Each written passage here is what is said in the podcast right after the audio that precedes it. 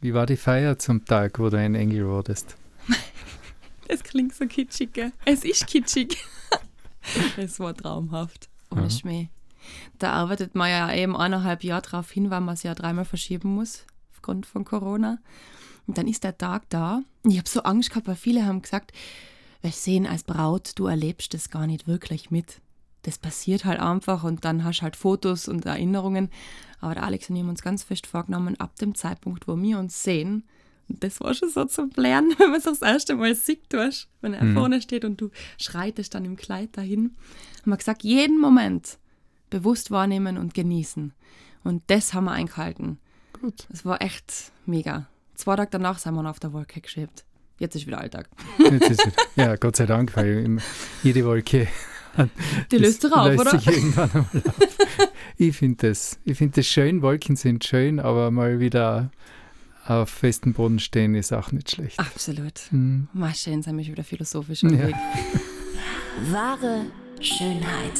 Der Podcast über den Sinn und Unsinn der ästhetischen Medizin. Mit Dr. Carlo Hasenöhrl und Sabrina Engel. Aber ich glaube, das ist für die heute ganz ein großer Tag.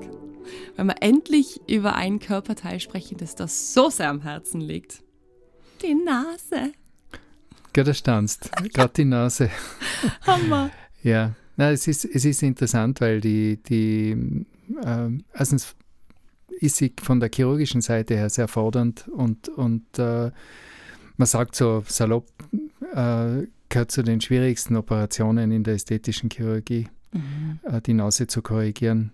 Und das ähm, reizt natürlich auch, ähm, aber es, ist, es, ist, es sind so viele Kleinigkeiten und so viele Faktoren und so viel ähm, äh, was mir besonders gefällt, du musst, du musst die spontan einstellen auf eine Situation. Du kannst es bei aller Technik und allen Möglichkeiten nur bis zu einem gewissen Grad planen. Aber es bleiben dann immer Momente, wo du sagst, okay, jetzt ist es doch nicht so, wie ich gedacht habe oder wie es eigentlich, was ich beim CT oder MRI oder so gesehen habe, sondern es ist eigentlich doch anders. Und das ist schon, das macht das Ganze eigentlich so interessant. Würde ich ja sagen, dass es ähm, eine jener Operationen ist, die am meisten Risiko mit sich bringt. Weil man oft auch nicht sofort weiß, wie es dann wirklich aussieht. Ja, gut, wenn man das Ergebnis als Risiko sieht, ja. das muss man wirklich so sagen, ja. Ich sag nur Michael Jackson. Michael Jackson, der begleitet mich schon mein ganzes Leben, mein ganzes plastisch-chirurgisches Leben. Wir sind ja faktisch gleich alt, der Michael und ich. Mhm, beide das Ja. gleiche Baujahr. Beides gleiche Baujahr, ja. Wir sind sogar fast, glaube ich, im gleichen Monat. Er hat am 29. August, Also, na bin ich ein bisschen, bisschen älter. hat nämlich am gleichen Tag wie mein Papa. Hm? Der hat am gleichen Ah, Tag, ja. also exakt Ah, ja. gleich alt wie mein Papa. Ja, ja bin ich einen Monat älter. Ja. Eben und das, aber eben wie gesagt, also er begleitet mich mein berufliches Leben, weil, weil äh, ähm, es, ich werde so oft angesprochen, aber ich möchte nur nicht so Nasen wie der Michael Jackson. Aber was ist da schiefgegangen, Carlo? Alles eigentlich, oder? Also man kann das einfach überhaupt nicht vergleichen, weil ich meine, das ist, a, das ist eine Kultfigur Mhm. und er hat sich ja wirklich zelebriert. Ja. bis hin zur Selbstverstümmelung, muss man wirklich so sagen. Ja. Er hat sich ja komplett verändert, die Hautfarbe, die, die Gesichtskonturen. Man sagt ja, er wollte seiner Schwester immer ähnlich werden, aber die ist ja auch nicht mehr ganz original. Mhm. Aber, aber die, äh, was, das ist kein Beispiel für eine äh, normale, unter Anführungszeichen, Nasenkorrektur, sondern das ist einfach Überzeichnung, bewusst gewählte Überzeichnung. Rhinoplastik, habe ich gefunden, bezeichnet man ähm, die Nasenkorrektur, oder? Genau. Ähm, es ist kompliziert, wie wir jetzt schon gehört haben, von Anfang an.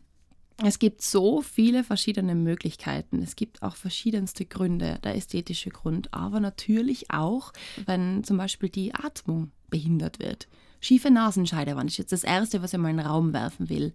Wie geht man da vor? Wie stellt man sie fest? Ich vermute mal, erster Weg ist akustisch über Schnarchen. die Segler. Keine Frage. Ja, also Schnarchen ist so ein typisches Zeichen, wobei auch das Schnarchen, da könnte man auch wieder Länge, Länge mal Breite drüber reden. Es ist ja, ist ja nicht nur die schiefe Nasenscheidewand, sondern auch das Gaumensegel, das da eine große Bedeutung hat, das, äh, die, die Schleimhaut, die Nasenmuscheln, auch die Atemwege, die tieferen Atemwege, also Bronchien und so weiter, alles das beeinflusst, die, die Größe der Zunge, die, das, die Kinnform, alles das kann, kann das Schnauchen beeinflussen. Mhm. Also das ist jetzt auch wieder sehr komplex. Aber ähm, sehr, sehr häufig ist es die Nasenscheidewand. Äh, und ähm, es gibt eigentlich so gut wie keine gerade Nasenscheidewand. Mhm. Es hat jeder von uns einen leichten Schwung drinnen. Macht ja auch nichts. Es ist ja nichts symmetrisch, Gott sei Dank. Ja. Symmetrie ist das Streben der Primitiven, hat einmal ein mhm. weiser Mann gesagt. Ja. Ganz genau.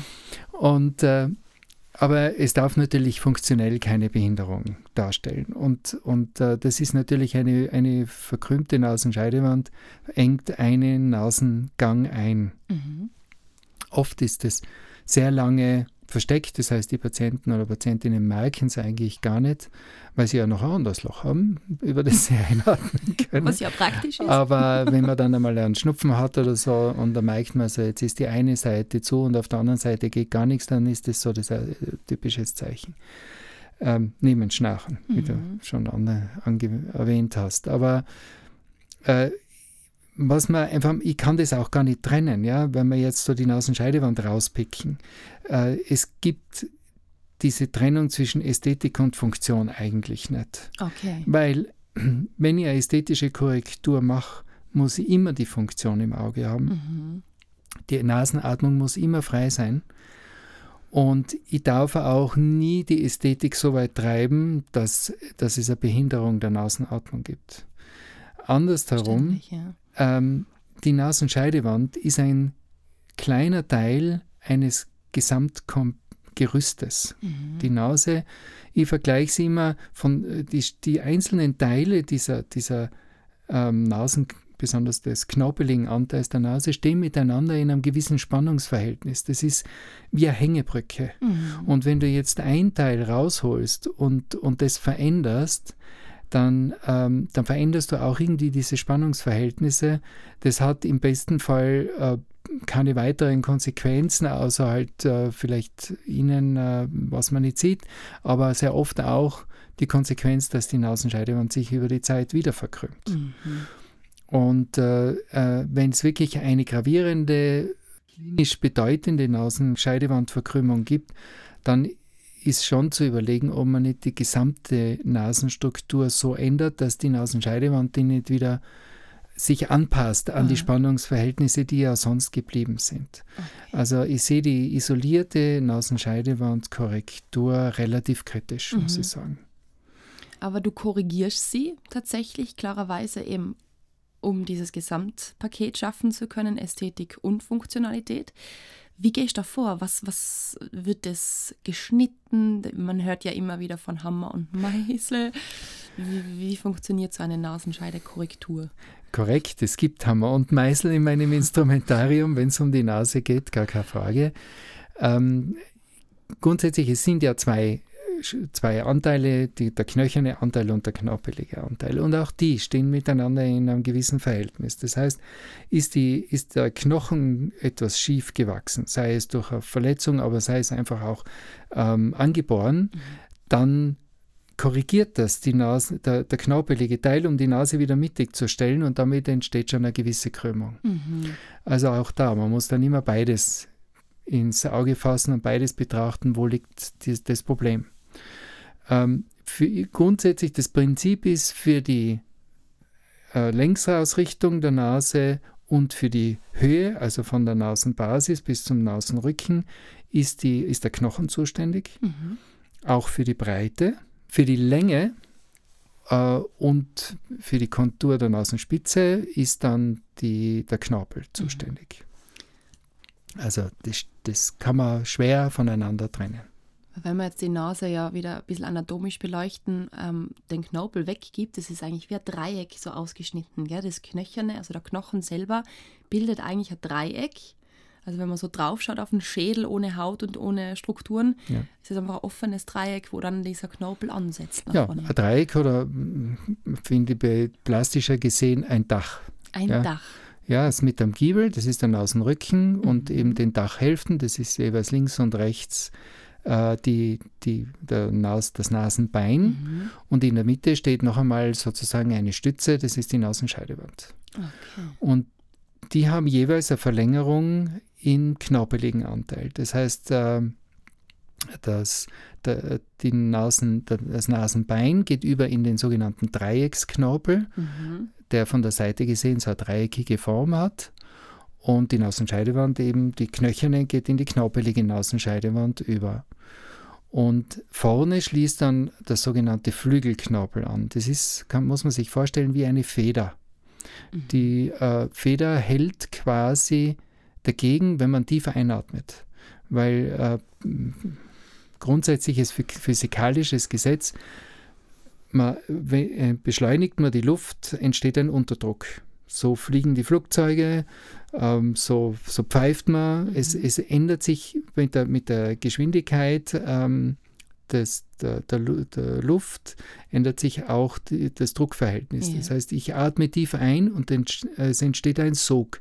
Der würde mir, würde da dieser Flügelknorpel nicht dagegenhalten, die Nasenflügel zusammenklappen Ja. lassen. Kinder können das machen. Mhm. Die haben ganz weiche Flügelknorpel und wenn die so ganz schnell einschnupfen, dann, dann können die das können die die Nasen richtig zumachen. ja. Wir Gott sei Dank nimmer. Da sieht man also, wie, wie, wie eng der Funktion und Ästhetik eben verbunden sind. Und diese ganzen Strukturen äh, werden korrigiert, wenn es notwendig ist. Korrekturen sind eben auch notwendig, wenn man die Nase als persönlich nicht ästhetisch empfindet oder wenn sie einem im Weg umgeht, jetzt blöd gesagt, weil es gibt ja wirklich so viele verschiedene Nasenformen. Ich habe das jetzt einmal gegoogelt. Nasenauffälligkeiten, da kommen einmal daher. Die Höckernase, die Sattelnase, die Breitnase, die Schiefnase, die Knollennase, die plumpe Nasenspitze und, my favorite, die Ballonnase. Ja. Mir fehlt ein bisschen die, die Kombination. Also die häufigste äh, korrekturbedürftige oder die, äh, der häufigste Grund, warum Patienten zur Nasenkorrektur kommen, ist die sogenannte Höcker-Langnase. Höcker-Langnase. Also da ist beides. Die ist ein bisschen zu lang und hat einen Höcker. Dann kann sie nur schief sein, ne, also Schiefnase. Höcker-Lang-Schiefnase. Ja, Höckerlang, Schiefnase und so weiter. Ja, also das sind die häufigsten eigentlich. Und das ist dann wirklich so, dass man die Form verändert. Also da passt man dann am Ideal an oder wie der Patient das halt haben will. Der sagt, so soll meine Nase ausschauen, wird vermutlich auch wieder 3D simuliert. Moment, du hast mir da, du hast jetzt da wirklich einen ganz, ganz einen kritischen Punkt angesprochen. Okay. Ich passe es nicht dem Ideal an. Ich passe es dem Gesicht an. das ist Das ist, das finde ich total wichtig. Mhm. Es ist ganz wurscht. Das ist das Gleiche, was wir beim, beim Lippen-Podcast besprochen haben mit deinen 18 bis 20 Zent ja. Millimeter, Zentimeter hätte ich schon fast gesagt. das wäre es. 18 bis 20 Millimetern. Ähm, das ist wurscht, ja. Das Mhm. muss passen. Das muss ins Gesicht passen. Mhm. Wenn jemand ein schmales, ovales Gesicht hat, dann, dann, wird es, dann wird die Nase sicher keine Stupsnase werden. Oder finde ich, sollte es keine Stupsnase werden. Wenn jemand ein rundes Gesicht hat mit breiten Wangenknochen, dann finde ich ein bisschen äh, freche, stupsige Nasen eigentlich ganz passend. Die darf dann aber auch nicht zu schmal werden, weil das Mhm. passt dann auch wieder nicht. Das, das schaut dann so reingesetzt aus und das darf einfach nicht sein. Stupsnase heißt dann eigentlich immer, dass die Spitze vorne relativ Stupsnase ist für mich eine relativ kurze Nasen, wo man also die, wo der Nasensteg ein bisschen schräger steht. Mhm. Ein bisschen ein Winkel zwischen Oberlippe und, und Nasensteg, das ist so, äh, muss man schon haben, also ein bisschen über 90 Grad. Das hat man eigentlich immer im Idealfall. Aber ob das jetzt eben an die 90 oder an die 100 Grad äh, Winkel ist, das äh, ist dann ganz individuell abhängig von der Gesichtsform. Um das noch weiter zu spinnen, ist das Kinn relativ prominent, darf die Nase nie zu klein werden. Sind die Jochbogen sehr, sehr flach, muss man sich überhaupt überlegen, kombiniert man das? Tut man, füllt man die Jochbogen ein bisschen an äh, und wirkt dann die Nase nicht gleich eigentlich ganz normal. Ja, also das ist immer so. Ein, ein ganz ein, ein, ein schönes Beispiel ist die Barbara Streisand. Mhm. Die hat eine Riesennasen. Aber die hat ein flaches Kinn und auch eine, ähm, eine relativ flache Stirn. Jetzt bildet das Ganze so eine richtige Parabel. Die würde mit klingt. einer, mit einer kurzen, kleinen Nase komplett aus der Balance geraten. Mhm. Die hat sich ja, die hat ja, das war ja fast ihr Markenzeichen, ihre markante Nase. Nase ja. Aber das ist sie, das ist harmonisch, das passt. Und das, äh, das ist gut, dass sie das auch nie ändern hat lassen. Aber eben wie gesagt, es kommt nicht auf, auf die idealen Nasenmaße an. Du hast da sicher wieder was ich rausgeguckt. habe schon gelöscht. sondern es kommt auf die Harmonie drauf an, auf, das, auf das Verhältnis der Gesichtsform und der Nase. Nimm uns wieder mit, Carlo, bitte. Nimm deinen Hammer und dein Meißel in die Hand und erzähl uns einmal, wie so eine Korrektur abläuft. Sagen wir mal, wir bleiben bei dieser höckerlangen Schiefnase. Wir wollen sie zum Ideal dieses Patienten machen. Wie gehst du da vor? Von dem Moment, wo der zu dir kommt und sagt, über Problem mit meiner Nase, bis hin zu vielen Dank, lieber Carlo, du hast mich glücklich gemacht. Lass uns da mal dran teilhaben. Okay, also es beginnt natürlich mit einem ausführlichen äh, Informationsgespräch, bei dem also auch die, eben die Anatomie beleuchtet wird, die, die einzelnen Punkte. Dann wird darauf eingegangen, in, ähm, als allererstes natürlich auf den Wunsch des Patienten oder der Patientin, wie soll die Nase in ihrer Vorstellung ausschauen. Ähm, über die Frage nach der Funktion, gibt es eine Atembehinderung, Schnarchen, äh, oft beleg, äh, verlegter Nasengang auf einer Seite mehr als auf der anderen, ist dann schon das erste Zeichen auf, eine, auf einen äh, Nasenscheidewand-Schiefstand. Ähm, wenn, das, wenn das wirklich so ist, dass, dass da Handlungsbedarf ist, dann macht man auch einmal ein, ein Röntgen, also eine Computertomographie, um festzustellen, wie stark ist diese Verkrümmung, wie eng wird es. Mhm. Ähm, dann ähm, geht man in die Details, dann äh, versucht man, gibt es die Möglichkeit, wenn die Patientin oder der Patient das will, dass man das mit der 3D-Simulation ähm, einmal am Bildschirm korrigiert. Das geht bis zu einem gewissen Grad ganz gut, wobei ich da immer ein bisschen warne. Ja, das ist äh, sehr aufwendig für das Programm, weil die Nase viele Konturen, viele Schatten, die Nasenöffnung hat, also alles Dinge, die also für, für Programm sehr äh, fordernd sind, um das zu, darstellen zu können und dann auch noch zu korrigieren, ohne dass es ausschaut wie, wie aus einem Cartoon. Aber es geht eigentlich in der Zwischenzeit schon ganz gut und man kriegt so einen ersten Eindruck. Und dann äh, die Operation selber wird im Normalfall in Vollnarkose durchgeführt, äh, wenn man das macht. Äh, und die, äh, das macht auch Sinn, weil einfach die Atemwege dann gesichert sind. Äh, es rinnt ja doch was hinten runter und dass man das dann nicht einatmet. Also ich mhm. finde einfach für den Patienten, für die Sicherheit des Patienten oder der Patientin ist die Narkose da mit Abstand die bessere Lösung. Okay. Äh, man kann es theoretisch auch in örtlicher Betäubung mit einem Dämmerschlaf machen, aber das ist schon, also erstens für die Patientin oder für den Patienten recht heavy und zweitens kritischer weil äh, der Hustenreflex ist nicht so da. Es rinnt Blut hinten runter und man atmet das ein und das kann dann bis zu einer Lungenentzündung gehen. Das Mach. braucht niemand. Na, also ich bin da wirklich kein Fan davon. Äh, dabei gibt es dann auch wieder zwei Techniken, zwei grundsätzliche Techniken. Es gibt die sogenannte geschlossene und die offene äh, Mhm. Nasenkorrektur. Der Unterschied ist nur ein kleiner Schnitt am Nasensteg. Ähm, das ist, wäre auch die einzige, es ist auch die einzige sichtbare Narbe. Ja. Alle anderen Schnitte sind in der Nasenöffnung. Ähm, wenn, ich sage immer, wenn ich die offene Technik wähle, dann sehe ich, was ich korrigiere. Ähm, wenn ich zum Beispiel den Flügelknorpel ver verschmälere, dann sehe ich, wie viel drinnen bleibt. Bei der geschlossenen Technik sehe ich nur, was ich rausnehme. Mhm. Trotzdem gibt es absolute Indikationen für die geschlossene Technik. Äh, der Vorteil ist, es, äh, der Heilungsprozess geht ein bisschen schneller. Im Grunde genommen die meisten Korrekturen mache ich aber offen. Äh, dann habe ich, da arbeite ich sogar mit, einem, mit einer kleinen Schublehre, damit ich also wirklich ganz symmetrisch bin, links und rechts.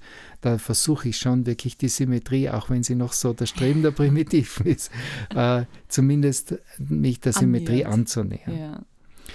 Dann wird äh, quasi Knorpel und Knochen befreit, damit man alles frei vor sich hat. Äh, die Nasenscheidewand wird aus ihrer Ummantelung, also aus der, von der Nasenschleimhaut gelöst. Wahnsinn. Der Sinn ist, dass, dass der Kanal, also der Nasengang äh, und, die, und die- diese, diese Auskleidung mit Schleimhaut intakt bleibt, dass man die nicht verletzt. Dadurch ist der Nasengang und, und das Operationsgebiet getrennt, was auch für die Sterilität ein Vorteil ist. Mhm. Dann reduziert man also den, den knorpeligen Anteil, man nimmt ein bisschen was vom, vom Nasenrücken, von der, vom sogenannten Dreiecksknorpel weg, von der Nasenscheidewand, dann schaut man, ob sie gerade steht, sonst muss man sie entsprechend einstellen. Da gibt es äh, unzählige Techniken, ist auch schon wieder, da könnte man auch schon wieder quatschen ohne verrückt. Ende. Ich mache sie ein bisschen kurz, also man kann sie fenstern, die Nasenscheidewand, also dort, wo die stärkste Krümmung ist, einfach ein Stück rausnehmen. Hauptsache es bleibt genug, damit der Nasenrücken stabilisiert ist, weil sonst kommt es zur Sattelnase. Yeah. Äh, oder also man kann sie. entsteht, oder? Na, so wie, wie ein Sattel, dass yeah. sie einsinkt. Yeah. Ja am Nasenrück. Dann äh, kann, man sie, kann man sie einritzen, man kann eine sogenannten äh, Schiene, also eine, ein Knorpelstück in die Gegenrichtung einspannen, damit sie sich gerade einstellt. Es gibt auch eine ähm, äh, Lehrmeinung, dass man die Nasenscheidewand äh, überhaupt rausnimmt und neu zusammensetzt und wieder einbaut. Mhm. Da bin ich wieder bei meinem, einem meiner großen Idole, dem, dem Ilus aus, aus Paris, äh, alten plastischen Chirurgen, der immer gesagt hat, keep it simple. Mhm. Äh, da bin ich auch dafür, dass man also nicht zu viel zerstört und ja. das eher nicht macht. Aber das ist ganz, passt mir immer an die Situationen. Dann wird der knöcherne Anteil, also ich mache es mit der Feile, ich feile den, den Nasenrücken den knöchernen Außenrücken ab. Vorstellung. Ja, also da gibt es da gibt's echt äh, Anästhesisten, die schauen da weg. Ja, das glaube ich. Oh. Aber das ist nicht so schlimm. ja, okay. Aber du bist halt auch schon gewohnt. Ja, du ein paar Mal gemacht. Aber die Vorstellung ist grausam. Und, und nur einmal kommt dann eben kurz Hammer und Meißel äh, zum Einsatz. Das ist eben um die Basis, äh, dort wo, der, wo das Nasenbein an der, am Kieferknochen äh, verbunden ist oder angewachsen ist, äh, das löst man dann, damit man das in der Mitte wieder schön zusammenrücken kann und die Nase nicht nur niederer, sondern auch wieder schmal, schmal wird. Mhm. Ja, und dann kommt zum, wird der Flügelknorpel korrigiert, also man, man ähm, reduziert meistens den, den äh, seitlichen Schenkel, damit einfach diese Linie vom, vom Ansatz des Nasenflügels zur, zur Nasenspitze ein bisschen akzentuiert wird. Und das mit einem Skalpell, oder? Ja, das kann man schnitzen. Das ist wie, wie das Holzschnitzen. Das, das ist vom Material her sicher auch voll spannend, Ja, oder? das also. ist das Einzige, es ist äh, gegenüber dem Holz, es ist extrem elastisch. Das heißt, du musst es äh, du musst immer daran denken, also wie gesagt, die Spannungsverhältnisse, Dreiecksknorpel, Flügelknorpel, Nasenscheidewand stehen miteinander in einem Spannungsverhältnis. Und das Zweite ist, ähm, es ist, es ist, äh, es will wieder zurück. Ja, also man muss es schon ein bisschen zwingen. Mhm. Aber Späne entstehen keine. na, hobelnd, na, voll beim, beim Pfeilen sehr wohl. Schon, ja. ja. Also, das also wenn jetzt zu dieser Sekunde jemand einschaltet von unseren Hörern und Hörerinnen, die vermuten wahrscheinlich, dass sie beim Tischler-Podcast ja. ja, oder ja. Wenn es der Tischler ist, dann ist es eh gut. Also mit dem lasse ich mich da gern vergleichen. Gut. Puh. Kunsttischler, sagen wir so. Kunsttischler. Ja, ja und äh, ja, schlussendlich wird es dann alles in Position gebracht, äh, adaptiert, vernäht. Da gibt es dann noch Spreizerknorpel, die man einsetzt oder man kürzt dann eben die, die Unterkante von der Nasenscheidewand. Das ist, und das ist jetzt nur so das Grundprinzip. Ja? Mhm. Das Quatsch eh schon ohne Ende, aber. Das ist mega spannend. Es, ist, es sind dann noch so viele Details. Äh, wo muss sie was wegnehmen? Wo muss sie was dazu tun? Ganz wichtig, äh, lasse die Funktion der einzelnen Knorpelanteile intakt. Mhm. Gerade eben dieser Flügelknorpel, der die, diese Feder, diese Spange bildet um die Nasenöffnung herum, den darf man nie kaputt machen, der braucht diese, diese Spannung braucht mhm. man, sonst kommt es über die Jahre kommt es dann zu diesen komischen Nasenvertreten, Nasenspitzen, weil, ja. weil dann einfach die Spannung nicht mehr, nicht mehr stimmt. All diese Dinge muss man dann eben sich anschauen. Und dann geht es natürlich in die Nasenöffnung. Wie schauen die Nasenmuscheln aus? Das, sind, das kann man sich so vorstellen wie beim Heizkörper die Rippen. Ja? Also das vergrößert die Oberfläche der Nasenschleimhaut. Dadurch ist die eingeatmete Luft feuchter und wärmer, mhm. wenn sie dann in die Lunge kommt. Deswegen soll man ja auch viel durch die Nase atmen, mhm. weil einfach dort alles daraus ausge ausgerichtet ist, dass die äh, Luft erwärmt und befeuchtet wird. Die Nebenhöhlen und so weiter, das dient ja aus zur Befeuchtung. Bereit zum Sauerstoff abgeben genau. im Körper. Okay, ja. Und das muss man halt schauen, sind die zu groß, die sind oft ein bisschen angeschwollen, muss man die ein bisschen reduzieren. Da gibt es also, es geht noch eben, geht in, in vom Hundertsten ins Tausendste. Es gibt allerdings auch die Möglichkeit, eine Nasenkorrektur ohne OP zu machen wir gefunden, eben gerade so, wenn es zum Beispiel ähm, ähm, Versenkungen sind, die man auffüllen kann, da kommt wieder unser wunderbares Hyaluron genau. zum Einsatz unter mhm. Spritzungen. Ja. An welchen Stellen, Prinzip wahrscheinlich an der ganzen Nase oder gibt es da Stellen, wo man das nicht anwendet? Man kann, mit dem, man kann mit der Hyaluronsäure, das ist jetzt so irgendwie hast du mir jetzt richtig einbremst. das passt schon. Bei der Hyaluronsäure ähm, kann, man, kann, man, kann man einiges, kann man eben äh, sogar antizenten Höcker ausgleichen. Man kann die Nase schmäler machen, man kann sie sogar kürzen. Ähm, mit ja, Hyaluron? Ja, ja mit Ach. Hyaluron. Hyaluron. Äh, also da gibt es da gibt's einige, da kann man eigentlich viel Tricks mit dem. Okay. Man darf sich nicht zu viel erwarten, aber so in einem gewissen Rahmen macht sich das ganz gut. Und man muss sich im Klaren sein, äh, nach sechs bis zehn Monaten ist der Zauber wieder vorbei, weil ah ja. die Hyaluronsäure wird ja wieder abgebaut. Aber sind solche Nasenkorrekturen mit Hyaluron oft bei dir? Ihr habt sie immer wieder.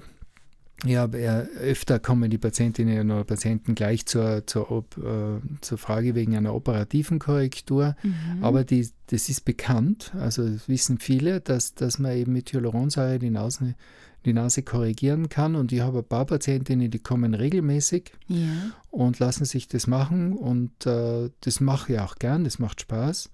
Aber äh, irgendwann einmal geht es ihnen dann meistens eher auf die Nerven. Weil, wie du sagst, man muss halt wirklich oft kommen. Ja, ja? genau. Alle halbe Jahr. Der Karl und ich haben uns ja wieder im Vorhinein unterhalten über die Nase und die haben mich gefragt, ja, wie tun wir da? Ich habe das Gefühl, da wird eine Folge nicht ausreichen. Und hat Karl gesagt, jetzt probieren wir es einmal in einer Folge. Aber wir kommen wieder zu dem Entschluss, da gibt es noch so viel mehr zu erzählen. Deshalb werden wir noch eine Folge über die Nase machen. Ich bin dafür. Also ich bin noch, noch lange nicht am Ende. es, es ist, äh, wie ich schon anfangs gesagt habe oder wie du ja auch erwähnt hast, schon ein bisschen ein emotionales Thema für mich. Mm. Ähm, um nicht zu sagen eine Leidenschaft, obwohl ich eigentlich Hasenöhrl heiße und nicht Nasenöhrl. Aber ähm, trotzdem, es liegt mir sehr am Herzen und ich glaube, es, es fehlt mir auch noch ein bisschen so dass man gewisse, wir sind ja auch dazu da, Mythen zu äh, besprechen genau. und da genau. gibt es auch einiges, das man aufarbeiten sollte. Ja. Also ich glaube, wir machen eine zweite Runde. Würde ich auch sagen. Und vor allem, liebe Zuhörer und Zuhörerinnen, ähm, jetzt haben wir euch einmal einen Überblick gegeben, was ist möglich, wie schaut es so aus. Und jetzt seid ihr dran. Was sind eure Fragen dazu? Was ist euch jetzt durch den Kopf gegangen? Ähm, Gibt es irgendwelche Anliegen, die wir klären können? Deshalb wollen wir da auf jeden Fall eine Folge für euch machen. Her mit euren Herzensangelegenheiten. Und Oder Nasenangelegenheiten. das war Wahre Schönheit. Lasst uns gemeinsam die größten Schönheitsmythen aller Zeiten aufklären und schickt uns dazu eure Fragen und größten Anliegen an podcast at excellentbeauty.com. Immer her damit und keine Scheu. Wir freuen uns auf euch. Bis bald!